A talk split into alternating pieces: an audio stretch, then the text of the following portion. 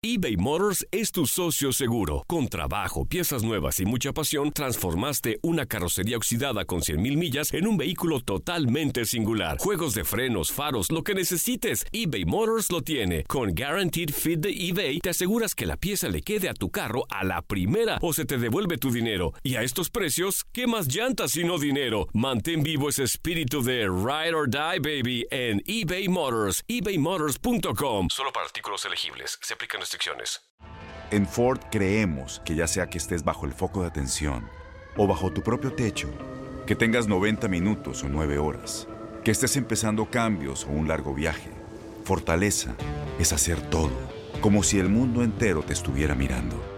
Presentamos la nueva Ford F150 2024. Fuerza así de inteligente solo puede ser F150. Construida con orgullo Ford.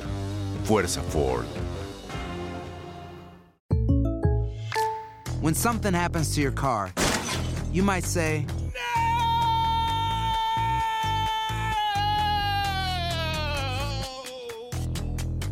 My car. but what you really need to say is something that can actually help. Like a good neighbor, State Farm is there. And just like that, State Farm is there to help you file your claim right on the State Farm mobile app. So just remember, like a good neighbor, State Farm is there. State Farm, Bloomington, Illinois. Boost Mobile tiene una gran oferta para que aproveches tu reembolso de impuestos al máximo y te mantengas conectado. Al cambiarte a Boost, recibe un 50% de descuento en tu primer mes de datos ilimitados. O, con un plan ilimitado de 40 dólares, llévate un Samsung Galaxy A15 5G por $39.99. Obtén los mejores teléfonos en las redes 5G más grandes del país. Con Boost Mobile, cambiarse es fácil. Solo visita boostmobile.com. Boost Mobile, sin miedo al éxito. Para clientes nuevos y solamente en línea, requiere AroPay. 50% de descuento en el primer mes requiere un plan de 25 dólares al mes. Aplican otras restricciones. Visita boostmobile.com para detalles.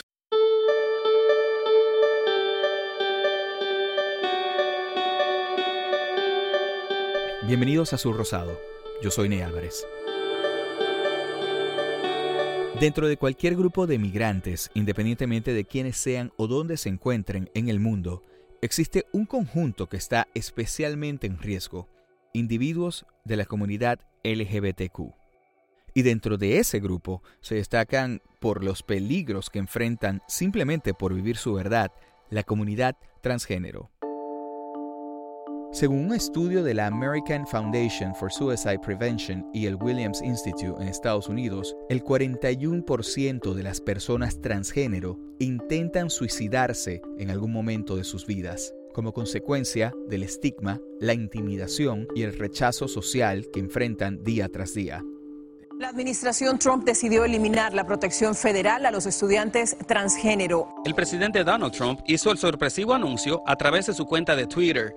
Detalló que su gobierno no permitirá que personas transgénero sirvan en ninguna capacidad en las Fuerzas Armadas. Resulta que el gobierno de Trump volvió a calentar, como bien dices, la polémica al prohibir el uso de siete palabras precisamente de los informes del Centro de Control de Enfermedades, que es la agencia más importante de sanidad pública del país. Las que no van a aparecer en el presupuesto del próximo año son las siguientes que vemos acá. Transgénero, vulnerable y también titularidad. Pero a pesar del largo camino que queda para lograr la misma aceptación legal y social para las personas transgénero en este país, muchos en la comunidad arriesgan sus vidas para venir a Estados Unidos. Y la razón es simple. Las condiciones en sus países son aún peores, a veces mortales. Un estudio global realizado por el Proyecto de Monitoreo de Asesinatos Trans de la Transgender Europe en 2015 encontró que Honduras tenía el mayor número de homicidios transgénero en relación con su población. Ilia Calderón, periodista y presentadora en Noticiero Univisión, reportó extensamente desde la frontera sobre la caravana de migrantes que capturó la atención del mundo entero a principios de este año. Ilia, cuéntanos un poco cómo fue la experiencia de la caravana para ti y especialmente con los más vulnerables ¿no? que estaban dentro de esa caravana. Fue difícil, fue difícil verlos eh, sufriendo. Esas imágenes no se te olvidan nunca, porque nadie quiere dejar su casa porque sí. La mayoría de ellos eh, vienen escapando de la muerte, escapando de la discriminación y, y porque no encuentran otra salida. Entonces emprenden este camino juntos en una caravana precisamente para protegerse entre ellos por todos los problemas que hay atravesando México. Pandillas, grupos delincuenciales que los atracan, que los golpean, todo el problema que implica subirse a la bestia. Entonces ellos sienten que en grupos grandes, como lo hicieron esta vez organizados, pues se protegen unos a otros.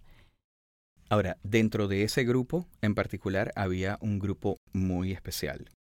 ¿Quiénes eran estas mujeres que ah, te llamaron tanto la atención al punto de que hiciste esta historia tan interesante? Fíjate, dentro de los vulnerables estaban ellos aún más vulnerables. Eran eh, miembros de la comunidad LGBT eh, que, que, decidieron unirse. Empezaron un grupo como de 30 y, salieron eh, con mucha emoción, con carteles que representaban eh, su manera de sentir y las ganas que tenían de salir adelante, pero venían huyendo de la discriminación y venían huyendo de lo imposible que es vivir muchas veces en muchos de nuestros países siendo una persona de la comunidad LGBT. Eh, se unieron ellos 30, varios se fueron quedando, cuando llegaron a la, a la frontera en Tijuana, que fue donde realmente me senté a hablar con ellos, porque la primera vez que tuve el primer contacto con ellos fue en Puebla. Y estaban un poquito reacios a hablar con la prensa, no querían, tenían miedo, pero yo veía que entre ellos, entre las personas de la, de la caravana, algunos hombres quizás los molestaban o trataron de burlarse de ellos, pero en general había una buena relación con, con la caravana. Pues gracias a Dios que sí hemos tenido este, lo que es este punto de apoyo. Gracias a Dios hemos, nos hemos sentido seguras por una parte, ¿verdad? Eh, hay poco la discriminación porque siempre vienen hombres que tratan de discriminarlo a uno, de hacerlo sentir mal, te ofenden. Maquillaban a las mujeres, les enseñaban a las jovencitas cómo maquillarse y así pasaban el día a día, básicamente en las calles o en las carpas donde tenían que, que dormir. Eh, cuando llegaron a Tijuana, al puesto fronterizo donde se quedaron acampando durante varios días mientras se organizaban por grupos, pues ahí fue donde tuve la oportunidad de hablar con, con ellos. Me llamó mucho la atención la historia de Chanel, porque eh, ella se salvó de la muerte. Me mostró varias partes de su cuerpo donde recibió disparos, simplemente por ser diferente, por pensar diferente y, por querer ser diferente. Que para nosotras las chicas trans que somos de Honduras, para ir a poner una denuncia o ir a poner alguna queja, alguna posta policial, la policía no te toma tanta importancia, la policía se ríe de uno. Chanel es eh, una mujer transgénero. Chanel es una mujer transgénero. Eh, que se convirtió como en la líder de todo este grupo. Siempre estaba muy arreglada y siempre con el espíritu arriba, con muchas ganas de salir de esa situación.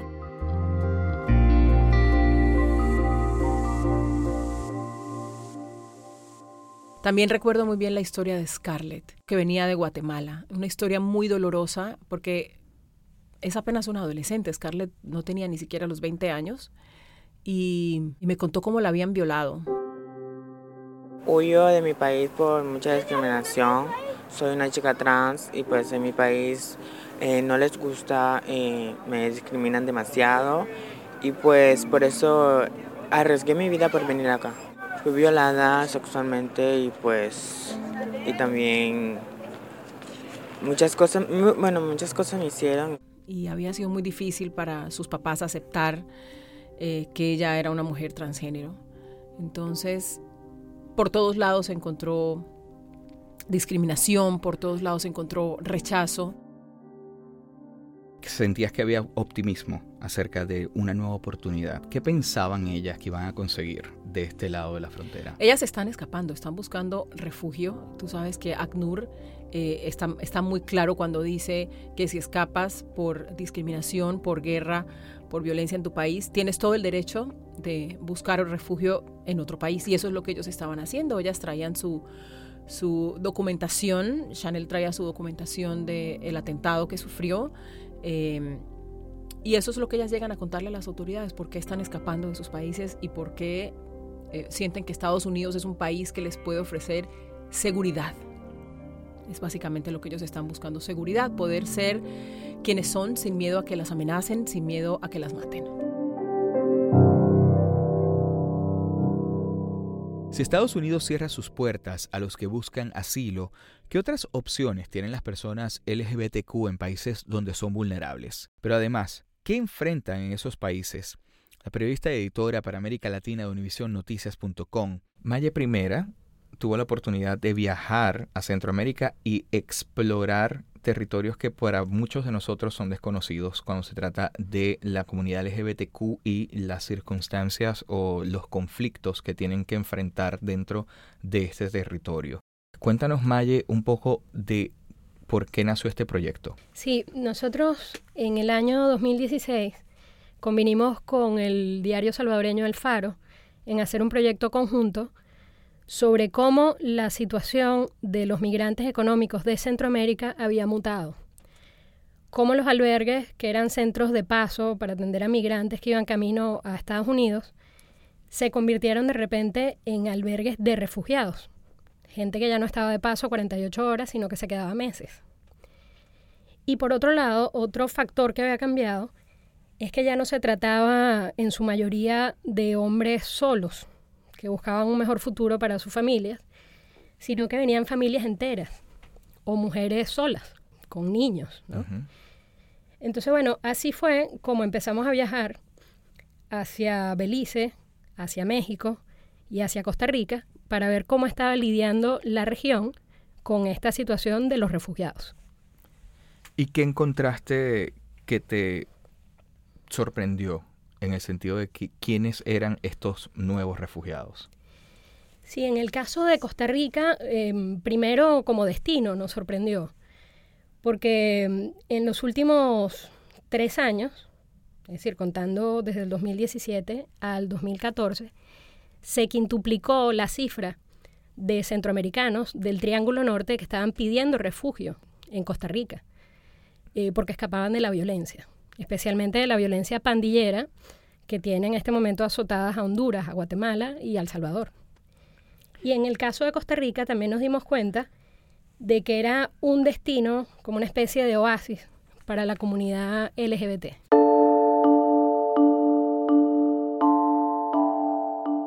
¿Y quiénes eran esos miembros de la comunidad LGBTQ que veías más frecuentemente en Costa Rica?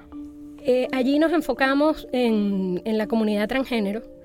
Concretamente conocimos a una chica que se llama Talía Ramírez, que fue la primera mujer transgénero en recibir el estatus de refugiada en Costa Rica. Eso ocurrió el primero de julio de 2015. Ella había salido de El Salvador huyendo de la violencia pandillera. Ella vivía en el centro de San Salvador. Constantemente tenía que enfrentar amenazas de pandillas, cobro de, eh, de vacuna o de, o de renta para poder trabajar en el centro. Ella trabajaba como vendedora ambulante. Entonces, bueno, un buen día, en, la Semana Santa de 2014, decidió huir. Sabemos la situación que están viviendo las trans en El Salvador, porque la situación de, las, de, las trans en El Salvador es muy dura y es muy difícil. Y sabemos cómo está atravesando el país esa, esa situación tan dura de la violencia, de, de la delincuencia y cuántas trans están matando. No hay libertad para movilizarse, no hay libertad para moverse. Y no hablo de libertad del gobierno, ni, ni, estoy hablando de libertad de, democracia, ni libertad de, No, libertad de verdad, o sea, estamos hablando de libertad, ¿cómo se dice? Libertad literal, o sea, de, no moverse de verdad. Porque hay, lugar, hay personas que ya no se pueden mover del mismo pedacito donde están. Porque Dios Juárez se pasa en el territorio a, otro lugar contrario, entonces la matan, la asesinan, o sea, es, es como que yo esté aquí ahorita y este barrio le pertenece a una pandilla. Pero yo de aquí ya no puedo salir porque yo, ¿cuál me pasa a, otro barrio? El otro barrio ya me vuela los sesos, con solo que me... Esa es la situación que viven los salvadoreños. No poderse mover de su mismo, de su mismo pedacito donde están, no poderse mover de su mismo lugar. Y, esto se empezó a dar lastimosamente desde que Estados Unidos empezó a deportar demasiados salvadoreños al Salvador. O sea, los empezó a deportar en masa. Y los salvadoreños que estaban en Estados Unidos sí eran pandilleros de verdad. Esos sí eran pandilleros de verdad, de los que andaban delinquiendo en Estados Unidos. Nosotros conocimos a Talía el año pasado, en 2017.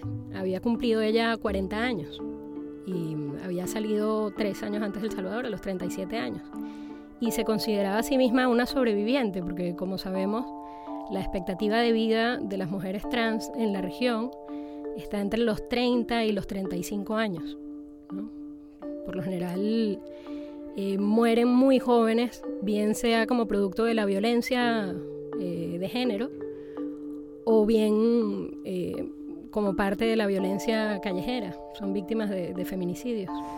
Me he escapado de la muerte, prácticamente, me he escapado de la muerte. Pero me topé con otro, que, que fue con la homofobia y la discriminación aquí en el país. ¿Qué encontró ella en Costa Rica? Ella en principio, em, como tenía una, una, condición médica, ella es seropositivo, contactó previamente a organizaciones que se dedicaban a la atención, a brindar atención médica a, a, a personas seropositivos, y fue así como eh, al llegar a, a, la frontera entre Nicaragua y Costa Rica, eh, recibió ayuda para primero instalarse en un refugio donde pudiese ser atendida eh, por, su condición médica. Y después comenzó su trámite migratorio para hacer la solicitud formal del estatus de, refugiada.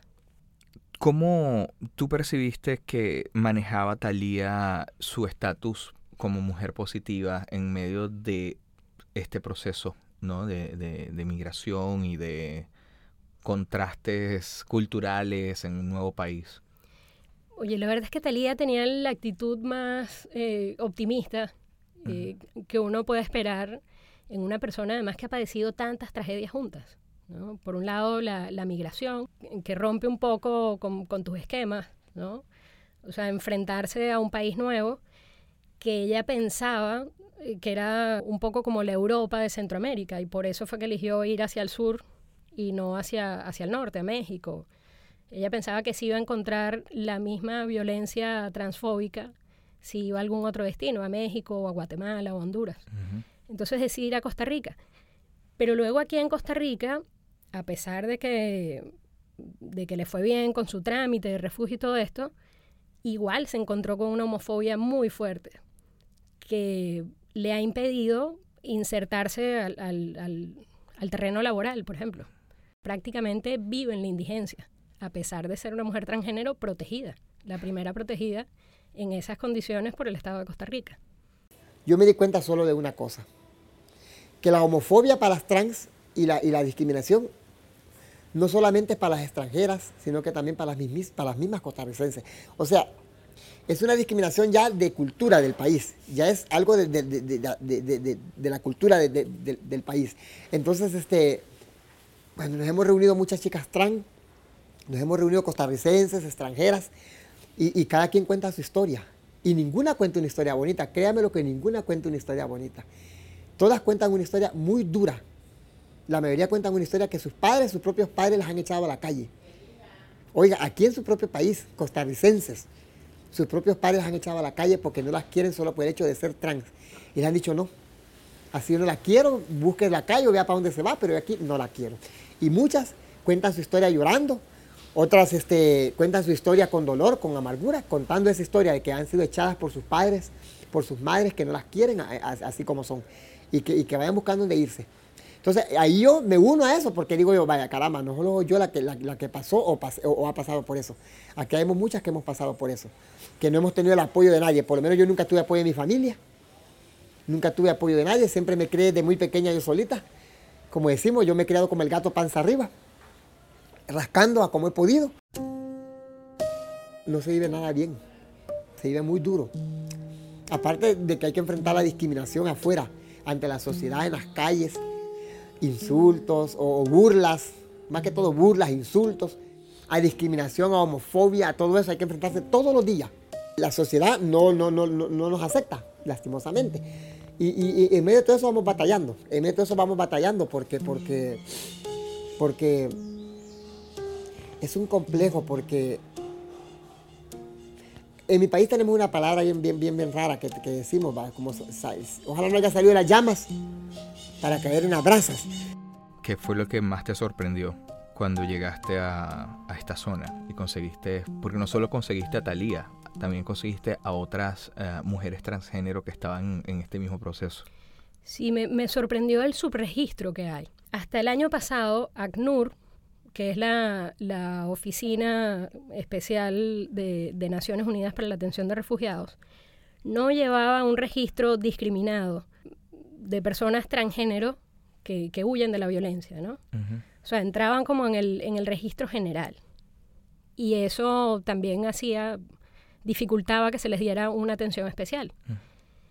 y, y claro, estas son personas que sí huyen de la violencia general, de la que huyen eh, familias, hombres, mujeres, pero tiene un componente adicional que es que son más vulnerables en el tráfico de personas. Es decir, muchas de ellas han llegado a Costa Rica traficadas, ¿no? Digamos un poco como contratadas eh, como prostitutas para trabajar en las calles del, del centro de San José. ¿Tú crees que sigue siendo Estados Unidos una mejor opción para estas personas de nuestra comunidad LGBTQ para venir a un lugar seguro?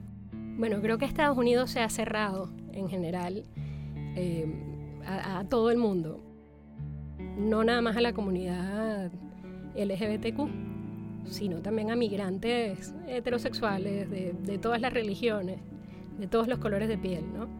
Lo cual es una señal bastante preocupante siendo, se supone, como la, el, el lugar de las libertades, ¿no? En el hemisferio.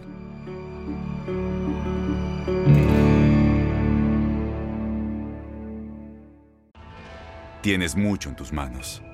Pero con solo mover un dedo puedes dar marcha atrás con Pro Trailer Backup Assist disponible. Presentamos la nueva Ford F150 2024. Ya sea que estés trabajando al máximo o divirtiéndote al máximo, esta camioneta te respalda porque está hecha para ser una parte indispensable de tu equipo. Fuerza así de inteligente solo puede ser F150. Construida con orgullo Ford. Fuerza Ford.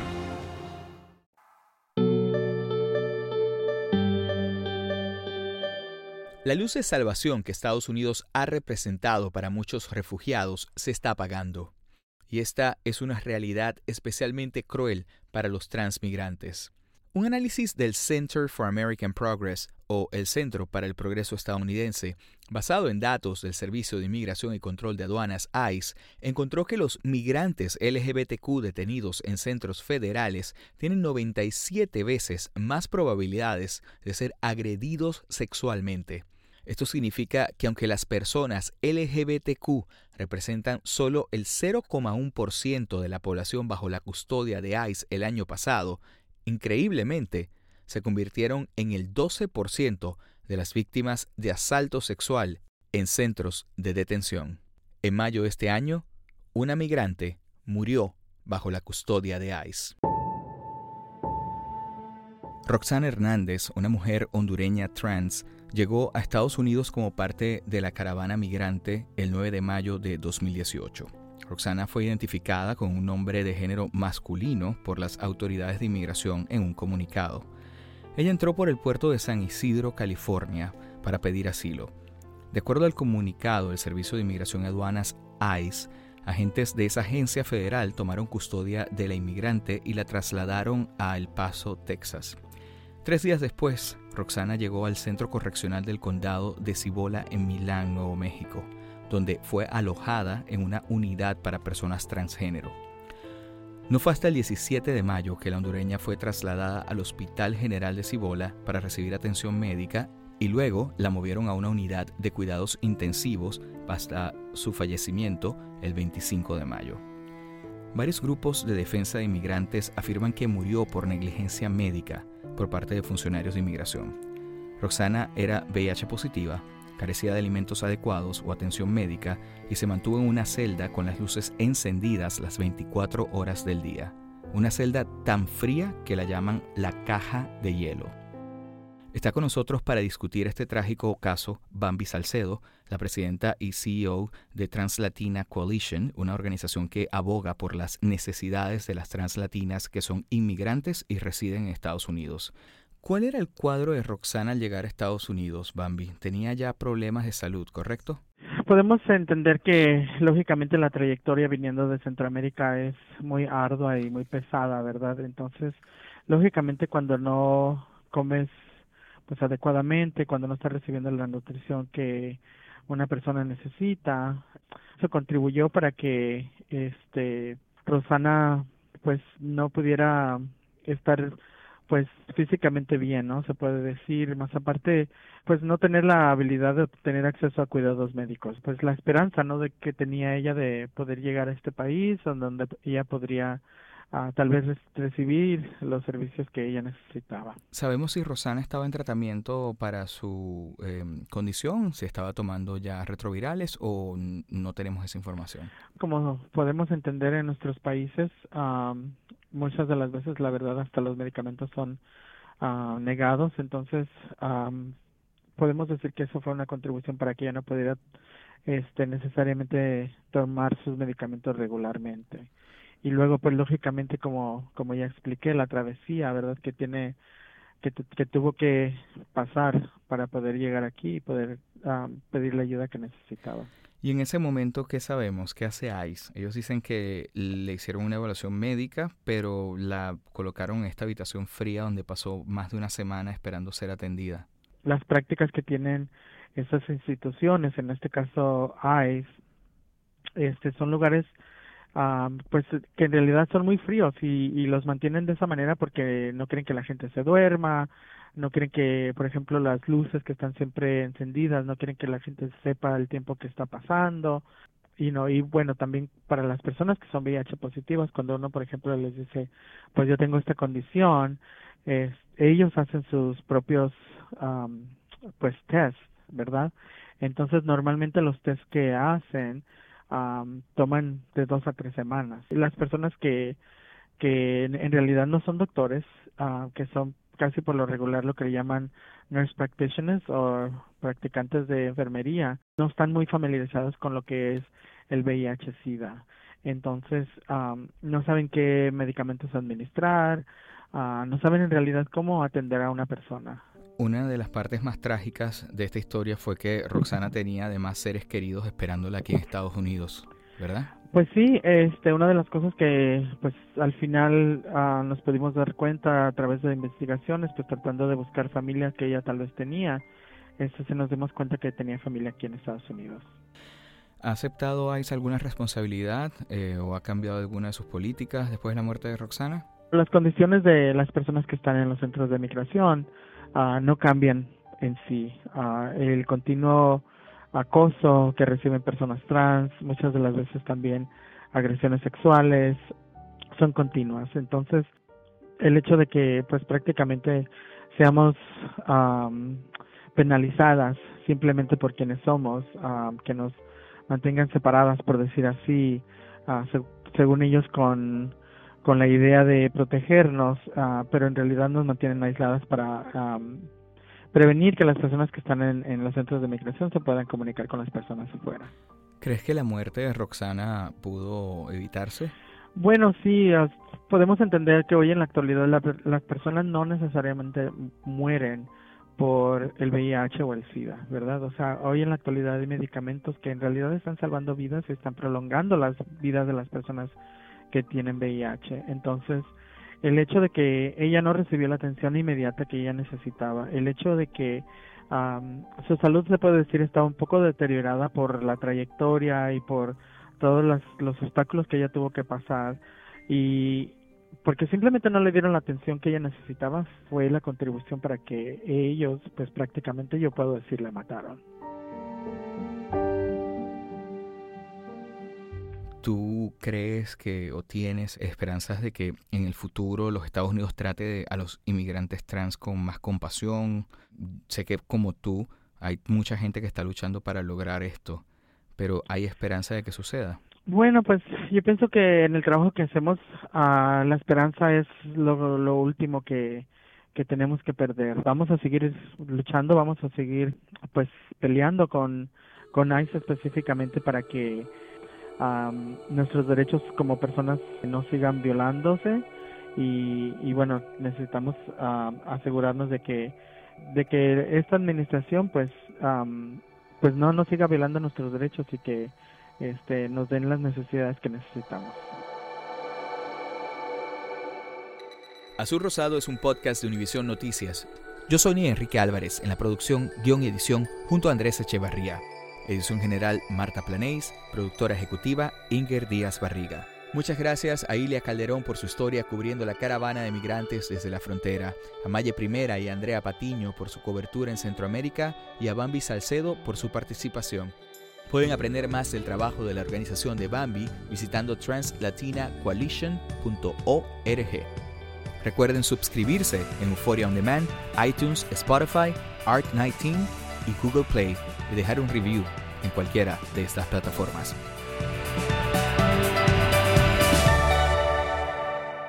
Boost Mobile tiene una gran oferta para que aproveches tu reembolso de impuestos al máximo y te mantengas conectado. Al cambiarte a Boost, recibe un 50% de descuento en tu primer mes de datos ilimitados. O, con un plan ilimitado de 40 dólares, llévate un Samsung Galaxy A15 5G por $39.99. Obtén los mejores teléfonos en las redes 5G más grandes del país. Con Boost Mobile, cambiarse es fácil. Solo visita boostmobile.com. Boost Mobile, sin miedo al éxito. Para clientes nuevos y solamente en línea, requiere AroPay. 50% de descuento en el primer mes requiere un plan de 25 dólares al mes. Aplican otras restricciones. Visita boostmobile.com para detalles.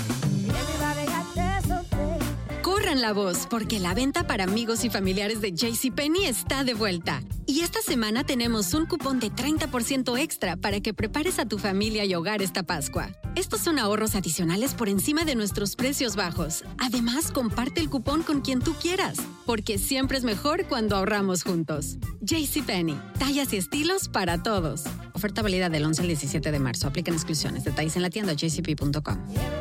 Este abril te invitamos a nuestra feria virtual Univisión Contigo rumbo a la universidad. Conéctate virtualmente con representantes de colegios y universidades en la costa este, desde Nueva York a Florida. Aprende sobre ayuda financiera, becas y otros recursos para continuar tu educación. Regístrate para asistir y para la oportunidad de ganar una tableta. Te esperamos en Univisión Contigo rumbo a la universidad del 3 al 9 de abril. Regístrate ya en univision.com diagonal universidad.